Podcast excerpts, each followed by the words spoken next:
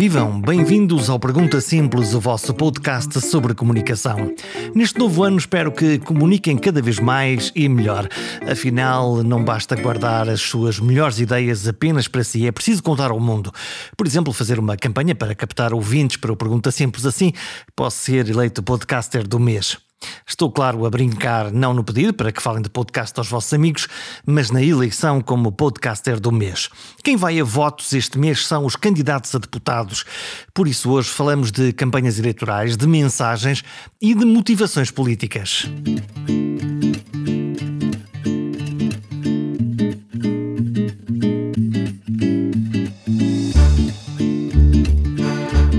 Este é o mês da campanha eleitoral. Dia 30 vamos todos a votos. Eleições legislativas. Vamos eleger 230 deputados e desta eleição nasce o apoio ao governo escolhido para os próximos quatro anos. Então, e o que é que nos dizem os políticos? O que é que nos dizem os candidatos, os partidos, as correntes ideológicas que concorrem a estas eleições. Os partidos políticos têm como objetivo principal chegar ao poder e, para isso, precisam de conquistar o voto dos eleitores. Para isso têm narrativas, têm histórias, têm maneiras como contam a sua história, como se apresentam melhor na busca da confiança dos eleitores. Além das ideias, oferecem candidatos, aqueles que querem merecer a confiança dos cidadãos. É desta mistura de pessoas e de ideias que se fazem os projetos de poder e de governação. Para entender melhor a maneira como os partidos comunicam connosco e como nós os entendemos, como entendemos as suas mensagens políticas, é convidado nesta edição o professor e politólogo António Costa Pinto, que escolhe desde já as três coisas que movem os políticos. Eh, os políticos têm, obviamente, eh, três objetivos, dependendo um pouco, no fundo, da sua área política. Eh, se todos uh, têm como objetivo, evidentemente, o poder, não é verdade? O poder político, uh, o funcionamento das nossas democracias ilustra que alguns, tendo em vista que as democracias têm uma alta taxa de profissionalização política, portanto, os políticos não são todos iguais, mas, evidentemente, aqueles que remetem para os partidos governantes têm efetivamente eh, uma capacidade de serem primeiros-ministros e efetivamente chegar ao poder, mas depois, felizmente, porque as sociedades são abertas, pluralistas eh, e com uma grande diversidade, fundamentalmente em Portugal, quando o sistema partidário, o sistema eleitoral permite que, convém não esquecer, com 1,5% dos votos eh, se possa eleger um deputado, por exemplo, no Parlamento, Parlamento, e portanto tem a sua função e, também. Portanto, tem evidentemente a sua função muitos partidos e muitos políticos têm uma mensagem muitas vezes mais ideológica, alguns mais monocromática, outras maiores. Há partidos, digamos, monotemáticos, eh, como algumas variantes, por exemplo, de partidos ecológicos, ou, por exemplo, inicialmente o nosso PAN, para estarmos o a PAN, falar os verdes, que têm uma, uma aí nessa... Os verdes, eh, partindo do princípio que, evidentemente, no caso português, os verdes seriam um partido efetivamente verde, neste caso depende de outro, de outro partido, que é o PCP, eh, mas evidentemente temos uma enorme diversidade.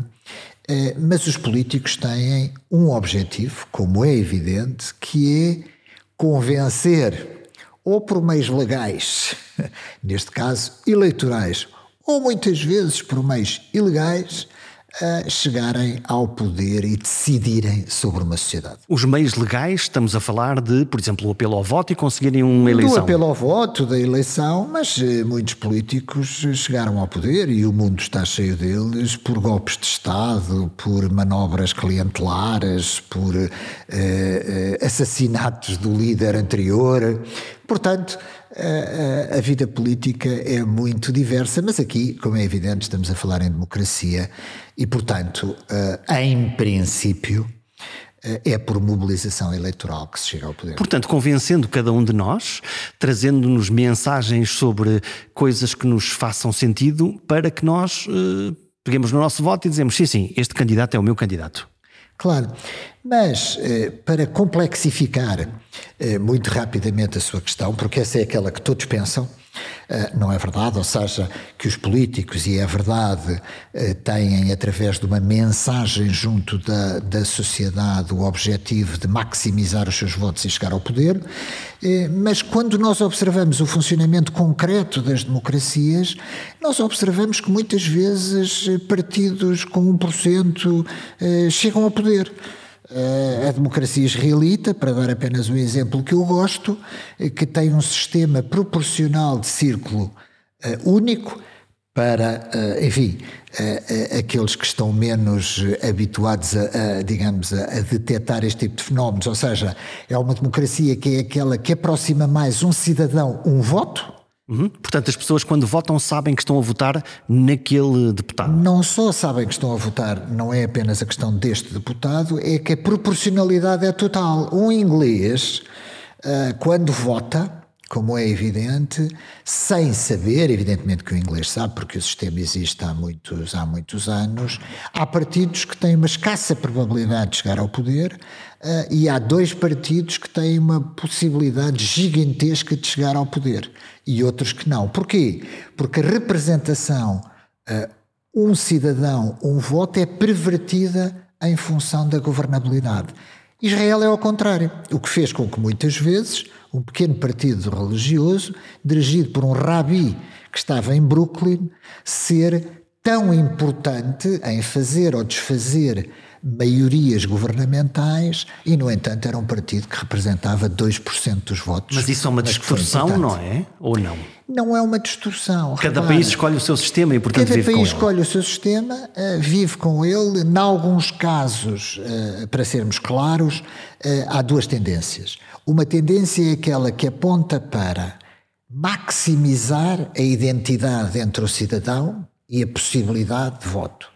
E a segunda é, desculpem lá a cidadania, nós queremos governabilidade, portanto nós vamos perverter a proporcionalidade para dar ao partido maioritário a possibilidade, no fundo, ganha, ganha tudo. Uhum.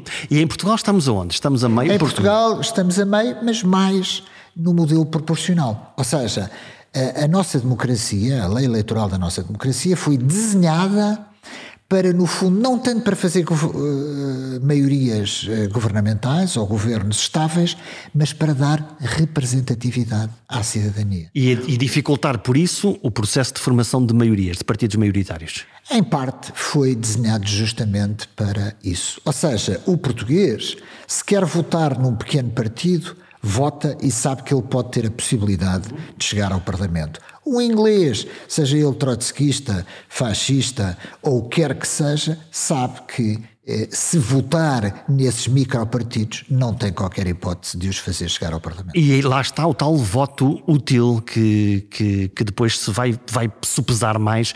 Claro, se... mas com uma diferença, é que o voto útil em Portugal é uma decisão da cidadania. Uhum.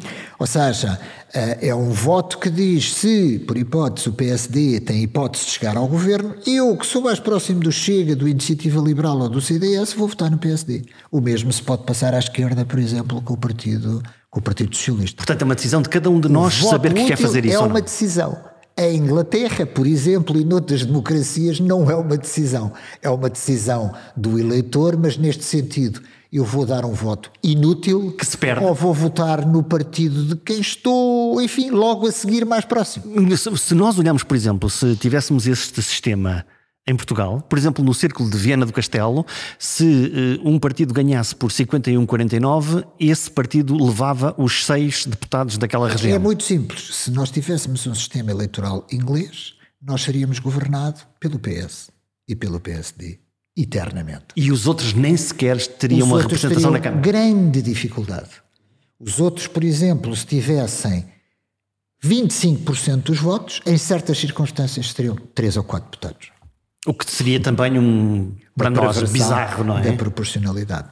Mas o sistema foi um pouco desenhado para beneficiar quem ganha, quem ganha, ganha tudo. Uhum. Uh, se olharmos para as eh, mensagens dos, uh, dos partidos, o professor falava há bocadinho da profissionalização, de que estes partidos, em particular os partidos ditos de poder, PS, PSD seguramente, depois podemos alargar mais ou menos o, o círculo, mas tradicionalmente são estes, com políticos profissionais e com mensagens profissionais, é isso que explica o facto das mensagens políticas estarem cada vez mais pobres, digo eu? E quase todos os partidos, quando se consolidam, evidentemente que conduzem à profissionalização da sua elite. E tanto faz estarmos a falar de partidos de governo como partidos que nunca tiveram no poder. A elite do PCP é uma elite enfim, profissionalizada, não é verdade? Jerónimo de Sousa é um funcionário político e atrás dele muitos. O mesmo se pode dizer de Catarina Martins, deve ter sido artista de teatro e tal, assim vagamente, mas se nada lhe acontecer de excepcional, ela vai se profissionalizar eh, politicamente, como deputada no Parlamento, e o mesmo pode acontecer. Isso é bom, Emma? Evidentemente. Aqui nós estamos perante uma tendência que eu diria que nem é boa nem é má, porque é uma tendência inerente ao funcionamento de qualquer democracia e também, evidentemente, das, das ditaduras.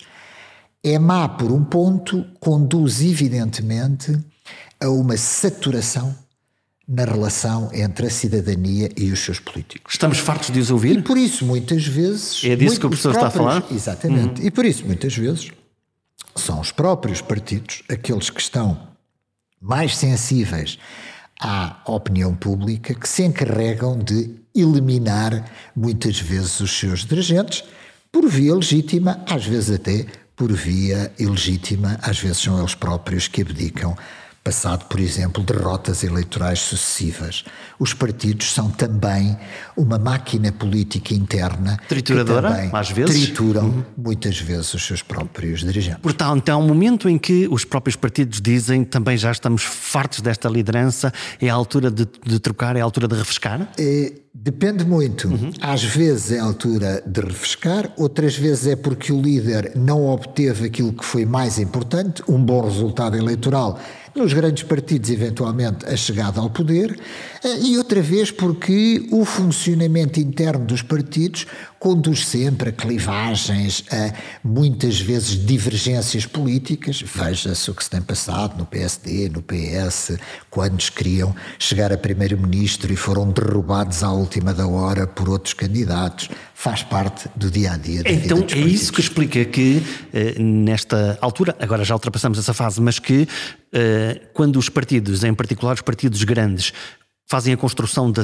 do, da sua lista de deputados, há muitas pessoas que ficam zangadas ou amoadas porque não tiveram lugar nestas listas, lugar elegível.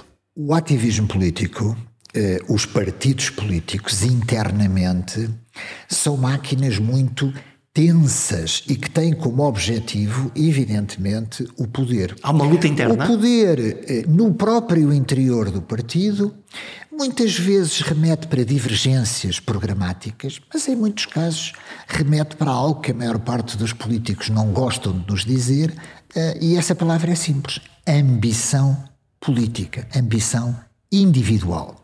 E por isso, quando chega à lista de eh, formação, neste caso das listas de deputados, evidentemente que existem tensões entre conselheiros distritais, direção do partido. A cota do líder, não é? Em que é o secretário-geral que tem uma cota. Depende muito de democracia para democracia. No caso português, são a direção, é a direção dos partidos que, no fundamental, escolhe os deputados. Noutras democracias, não.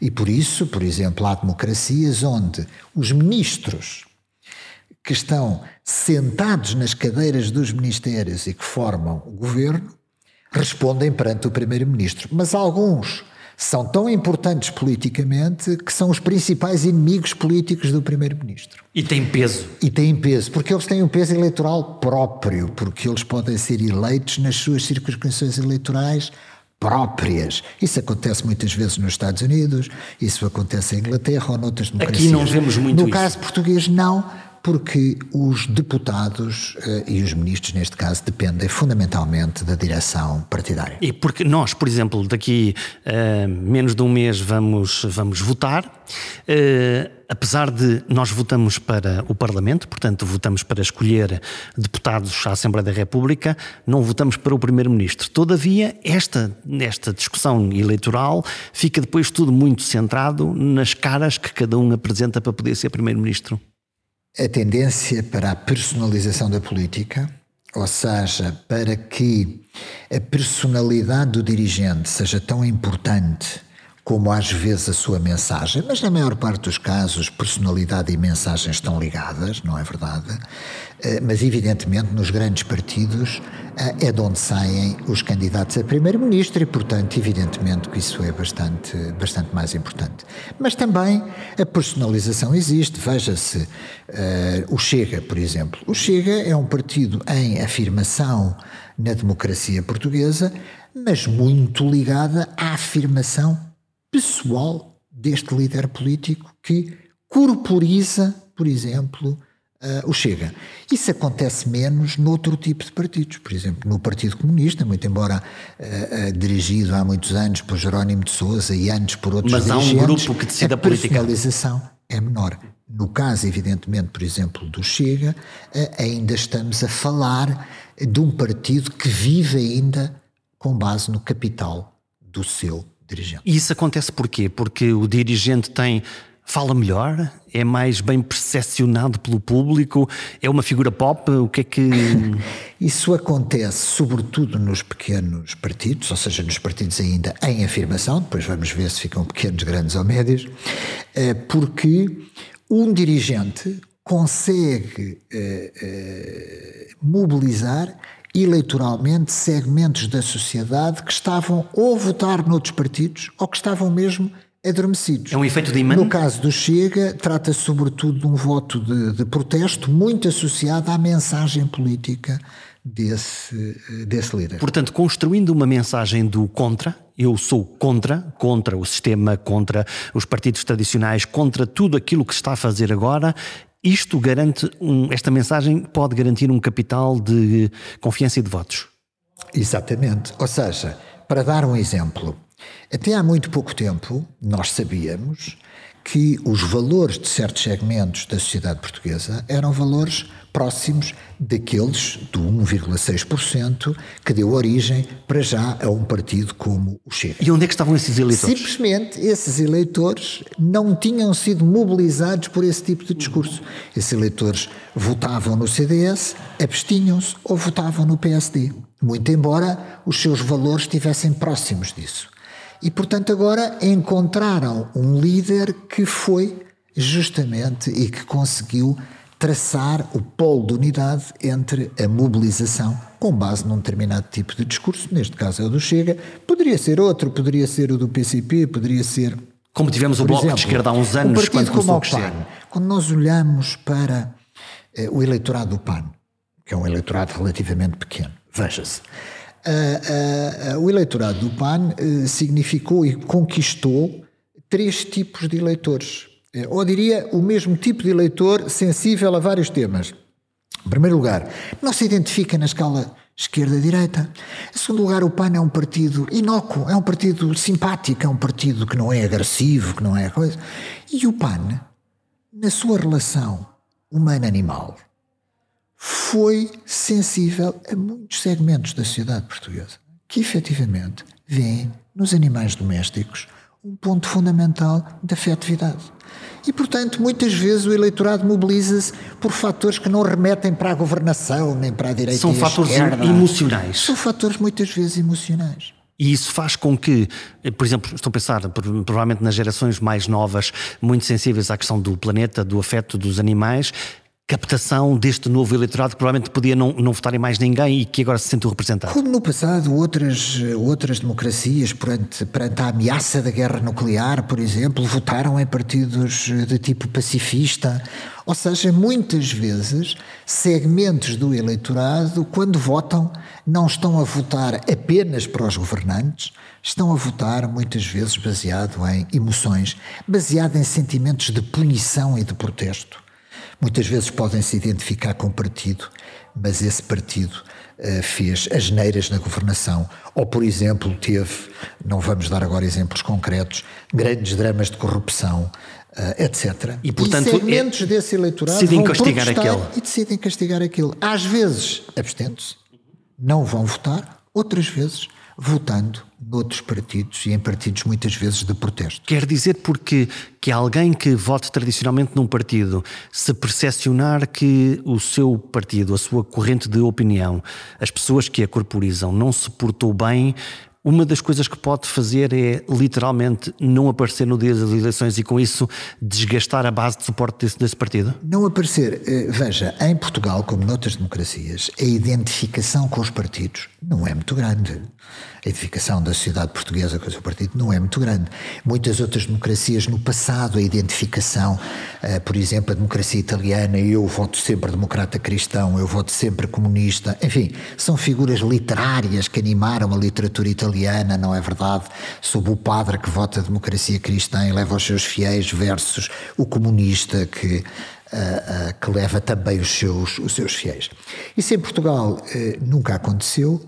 Eh, desde de 1974 a 1975 e muitas vezes há pequenos protestos. Vou dar exemplos, uh, exemplos às vezes esquecidos. Por exemplo, o referendo sobre a interrupção voluntária da gravidez de uh, António Guterres, que não mobilizou o Partido Socialista.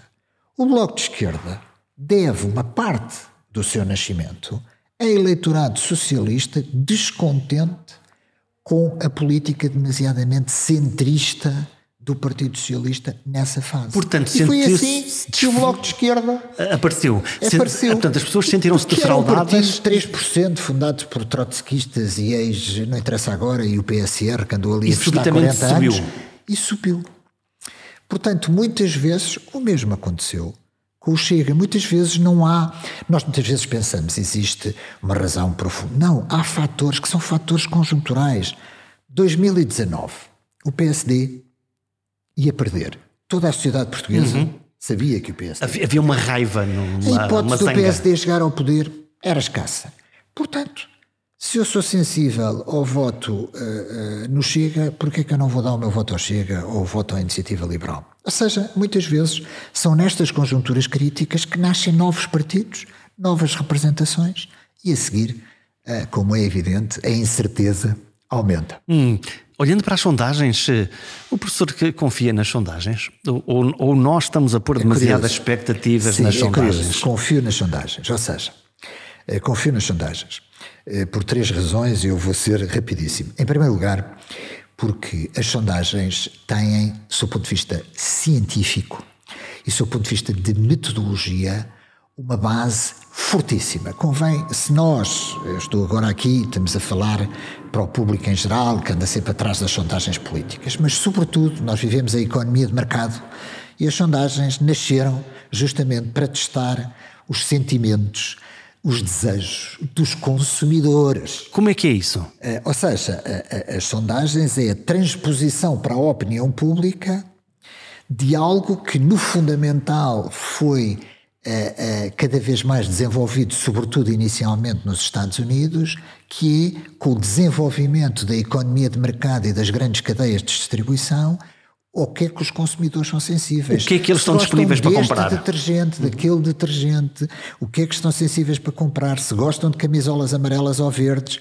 E, portanto, eh, todas estas empresas são empresas que não só utilizam uma metodologia científica, como têm que responder perante o mercado. Peço desculpa desta visão assim tão liberal. Porque senão eles não vendem as camisolas amarelas Exatamente. e lá se vai o negócio da, das camisolas e da sondagem. Tudo isto para dizer tudo. que as metodologias são muito rigorosas. Simplesmente, como é evidente, como é evidente, a, a, eh, a cidadania, a cidadania tem dimensões muitas vezes subjetiva decide na última hora, altera a sua a, a, intenção de voto e muitas vezes não é sincera. Uhum. E contra isso não há nada a fazer. Mas no fundamental, quando nós observamos estatisticamente, muito embora algumas falhem redondamente, uhum. e nós sabemos porquê, estatisticamente quando agregamos as sondagens, 80% são fiáveis. E isto já é muito significativo. E lembro-me sempre do caso dos eleitores de Donald Trump que não claro. assumiam que. Isso é um caso clássico. Donald Trump. Uh, são outros casos. Depois temos eleitorado escondido. Uhum. Por exemplo, os eleitorados de partidos de protesto. São envergonhados? São envergonhados porquê? Porque sentem que as suas atitudes não são acompanhadas pela larga maioria das eh, da sociedade, dos meios de comunicação, eh, nós hoje diríamos porque não é politicamente correto, porque são reações emotivas. E Isto não no passado aconteceu, claro. Eh, por exemplo, com o eleitorado de extrema esquerda, acontece com o eleitorado de extrema direita. Portanto, muitas vezes nós temos essa dinâmica também de voto escondido. Hum, nós uh, estamos num. Peço uh, desculpa só para terminar. Muitas vezes acontece, evidentemente, que quando a margem entre dois candidatos, dois partidos, quando estamos a falar de 2, 3, 4%, evidentemente que a incerteza é gigantesca. Aumenta, é gigantesca entre a última sondagem e, evidentemente. E, e uma sondagem tem capacidade de influenciar os eleitores. Se eu souber que este partido está na frente e não tiver a certeza hum, se voto neste ou naquele, de ir a, a votar com, com aqueles que vão ganhar? Tem alguma. Tem alguma, em primeiro lugar, junto da faixa do eleitorado que é pequena e que tem voto estratégico. Convém não esquecer, e muitas vezes os políticos pensam nisso, o mundo mediático ou político é um mundo relativamente pequeno. A grande é maioria da sociedade uh, não está interessada no dia a dia do campo político, não lê, não vê todos os dias os canais de informação. Mas junto de um pequeno setor do eleitorado que faz voto estratégico, muitas vezes, quando o partido com o qual se identifica tem escassas hipóteses de ganhar as eleições, e as sondagens provam isso, por exemplo, abstém-se. Hum. Estamos num tempo uh, da Covid. Estamos uh, agora neste mês de janeiro prevendo 37, 40 mil casos por dia. Uh, epifenómenos como uma pandemia, que ainda por cima se arrasta há quase dois anos, pode ter um efeito eleitoral ou pode ter um efeito na maneira como os eleitores percepcionam, mais em particular quem é está no poder, porque é quem tem que responder uh, a uma equação tão difícil como uma pandemia? É, fatores de tipo conjuntural, sejam eles epidemias, sejam, por exemplo, crises económicas induzidas do exterior. Muitas vezes, eh, temos que confessar, os governantes de uma democracia dada, eh, se existe uma crise terrível eh, no Médio Oriente que faz com que a inflação de certo tipo de produtos básicos seja muito sentida pela população, nada, é? pode fazer relativamente pouco e é, evidentemente, penalizada por certos segmentos do eleitorado. No caso das pandemias, os que nós verificamos em Portugal, ou seja, desta pandemia, é que os portugueses já descontaram o efeito da pandemia. Ou seja, nós vamos já na terceira onda ou vaga de, uh, deste nosso ciclo pandémico e nós verificamos que quer nas eleições presidenciais, quer nas eleições autárquicas, etc., quer mesmo na popularidade dos governos, nós não observamos uma grande dimensão de punição para quem está uh, no poder. Portanto, é uma espécie de compreensão de saber como as coisas são e de não assumir. Não é bem uma compreensão. O que se trata aqui é daquilo que nós podíamos chamar o efeito de persistência. Ou seja, uh, evidentemente que se uh, as eleições legislativas, por exemplo, beneficiassem de uma onda positiva, por exemplo, do grande sucesso da vacinação. Estamos a falar, por exemplo, em agosto não é verdade, de 2021. Evidentemente que isso Ah, isto é a vida normal e, a, e, as vacinas é que resolveram este problema, vamos aproveitar. Eventualmente não penalizariam se simultaneamente coincidisse com uma catástrofe no Serviço Nacional de Saúde. Isso poderia ter isso poderia ter algum efeito. Mas ele é sempre uh, relativamente pequeno. Porquê? Porque nós estamos a falar, evidentemente, já de dois anos e meio de pandemia, eh, onde uma parte muito significativa da sociedade não percepciona o governo como responsável por ela. Todavia, o Primeiro-Ministro escolheu precisamente a Covid e os profissionais de saúde para fazer a, a única nota do, do, discurso que fez neste, neste Natal.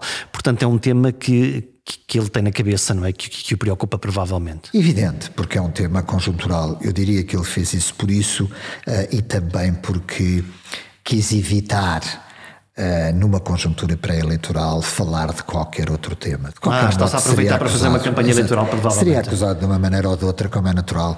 Uh, Portugal vive em dezembro de 2021 uma conjuntura pré-eleitoral. Tudo o que se diz é contaminado por esta dinâmica. Nós estamos uh, na antecâmara das eleições, eu diria que nós estamos já completamente em campanha, em campanha eleitoral. Que discursos é que nós vamos ter, professor? O que é que, o que, é que diz a bola de cristal? O que é que dizem as suas cartas? O que, que discursos é que vão aparecer?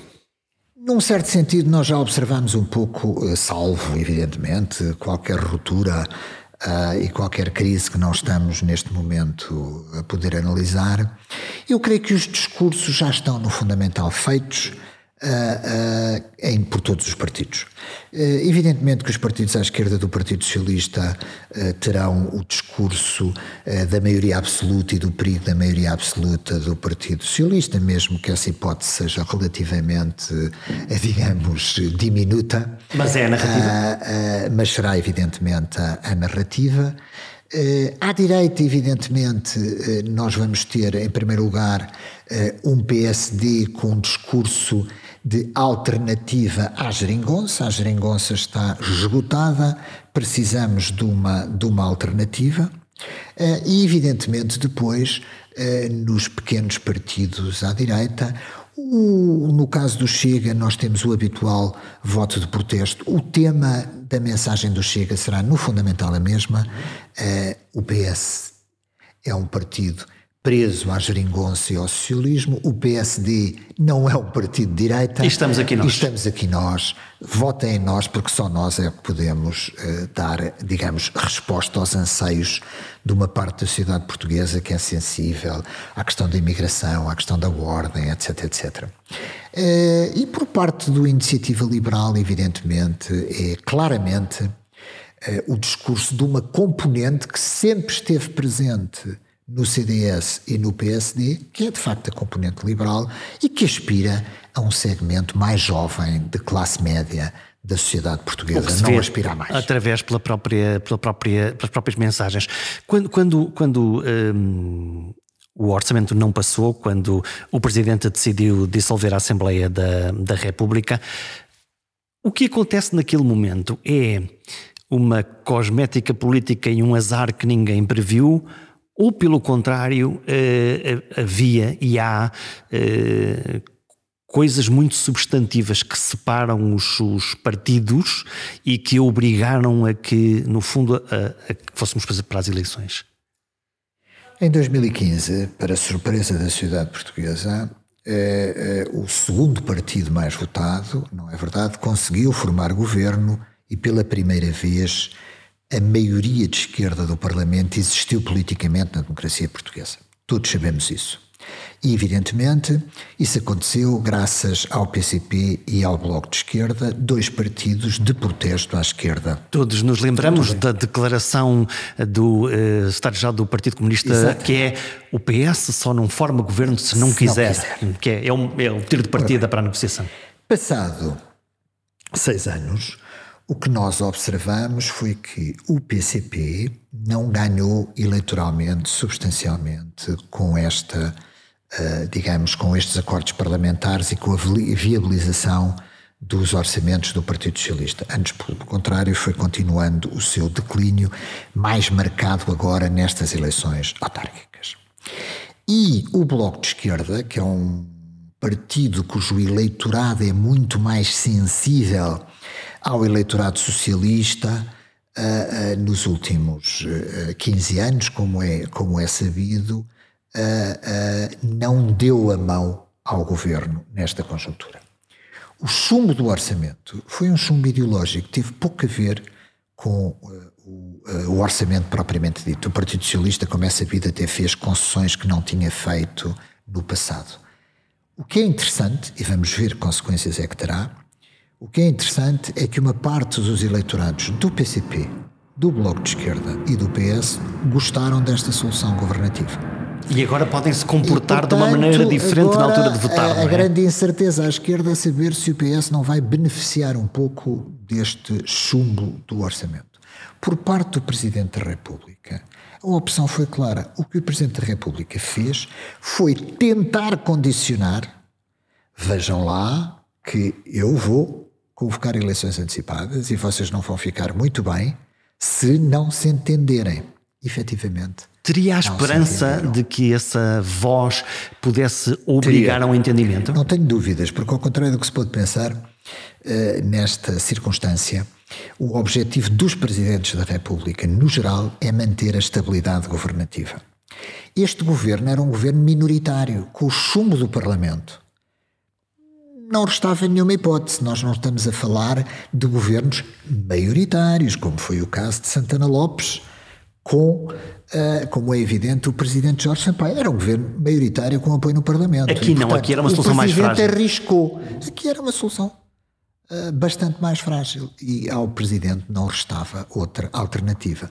Evidentemente, o panorama vai ficar no fundamental mais incerto. Hum, já que uh, estamos praticamente a, fechar a nossa conversa, já que falamos de, do Presidente uh, da República, Marcelo Rebelo de Sousa, interessa-me olhá-lo como personagem de comunicação. Este homem, professor da Faculdade de Direito, depois comentador, era o nosso comentador uh, dos domingos à noite, tem uma maneira de comunicar completamente diferente de toda a gente. Eh, muito diferente. Quando nós olhamos para os nossos presidentes da República, até uma certa altura, o padrão era o padrão clássico do ex-primeiro-ministro, que, esgotada a sua carreira política, sob esse ponto de vista, vai tentar a presidência da República. Era uma espécie de lugar do aconteceu rei. Aconteceu com Mário Soares, uhum. exatamente. Foi o que aconteceu com. Uh, uh, foi o que aconteceu com Cavaco Silva. Eh, sob esse ponto de vista, Marcelo Rebelo de Sousa é eh, um candidato à presidência da República, em primeiro lugar, externo no fundamental ao sistema político. Ele foi secretário-geral do PSD, já ninguém se lembrava que ele tinha sido. Ele é eleito presidente da República com base no seu capital de comentador político, com base no seu capital mediático. É um, é um candidato carismático, é isso é que um faz dele... É um candidato carismático, é um candidato que obviamente foi eleito por uma maioria de centro-direita, uh, uh, mas que sobretudo é eleito com base no seu capital mediático extrapartidário e até supra partidário. Sob esse ponto de vista, Marcelo Rebelo de Sousa foi bastante inovador da presidência da República, até porque, uma vez eleito Presidente da República, inaugurou um estilo político novo, uma dinâmica de comunicação nova, um comentário sistemático sobre a vida política portuguesa e uma intervenção muito significativa sobre a vida política portuguesa. E ele está sempre lá, está sempre. Num, num certo sentido, deixe-me dizer-lhe, como eu ensaiei uh, numa frase curta, ele inaugurou um modelo que poderia ser acusado de populismo, mas que é um populismo institucionalista. Marcelo respeita as instituições, mas tem um modelo de comunicação política muito popular. Porque ele é assim mesmo, genuinamente, ele é aquilo. Porque a Presidência da República é um órgão unipessoal e porque ele é efetivamente assim. E os estilos políticos dos presidentes remetem muito para a sua personalidade. Marcelo Rebelo de Sousa está nos antípodas, sob esse ponto de vista, de Cavaco Silva, por exemplo. Hum, nós, eh, cidadãos, ainda nos entusiasma a política? Estamos cansados da política? Ou isto é o novo normal? Este é o novo normal.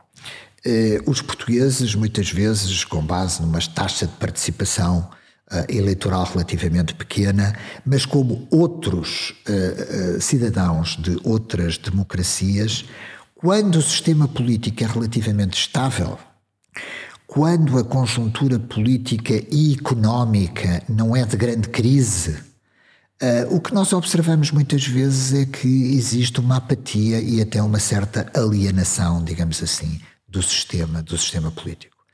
Mas Portugal, até há pouco tempo, não conhecia um fenómeno uh, que a maior parte das democracias europeias, americanas, latino-americanas ou, ou mesmo dos Estados Unidos, que é evidentemente o fenómeno de revoltas eleitorais antissistema.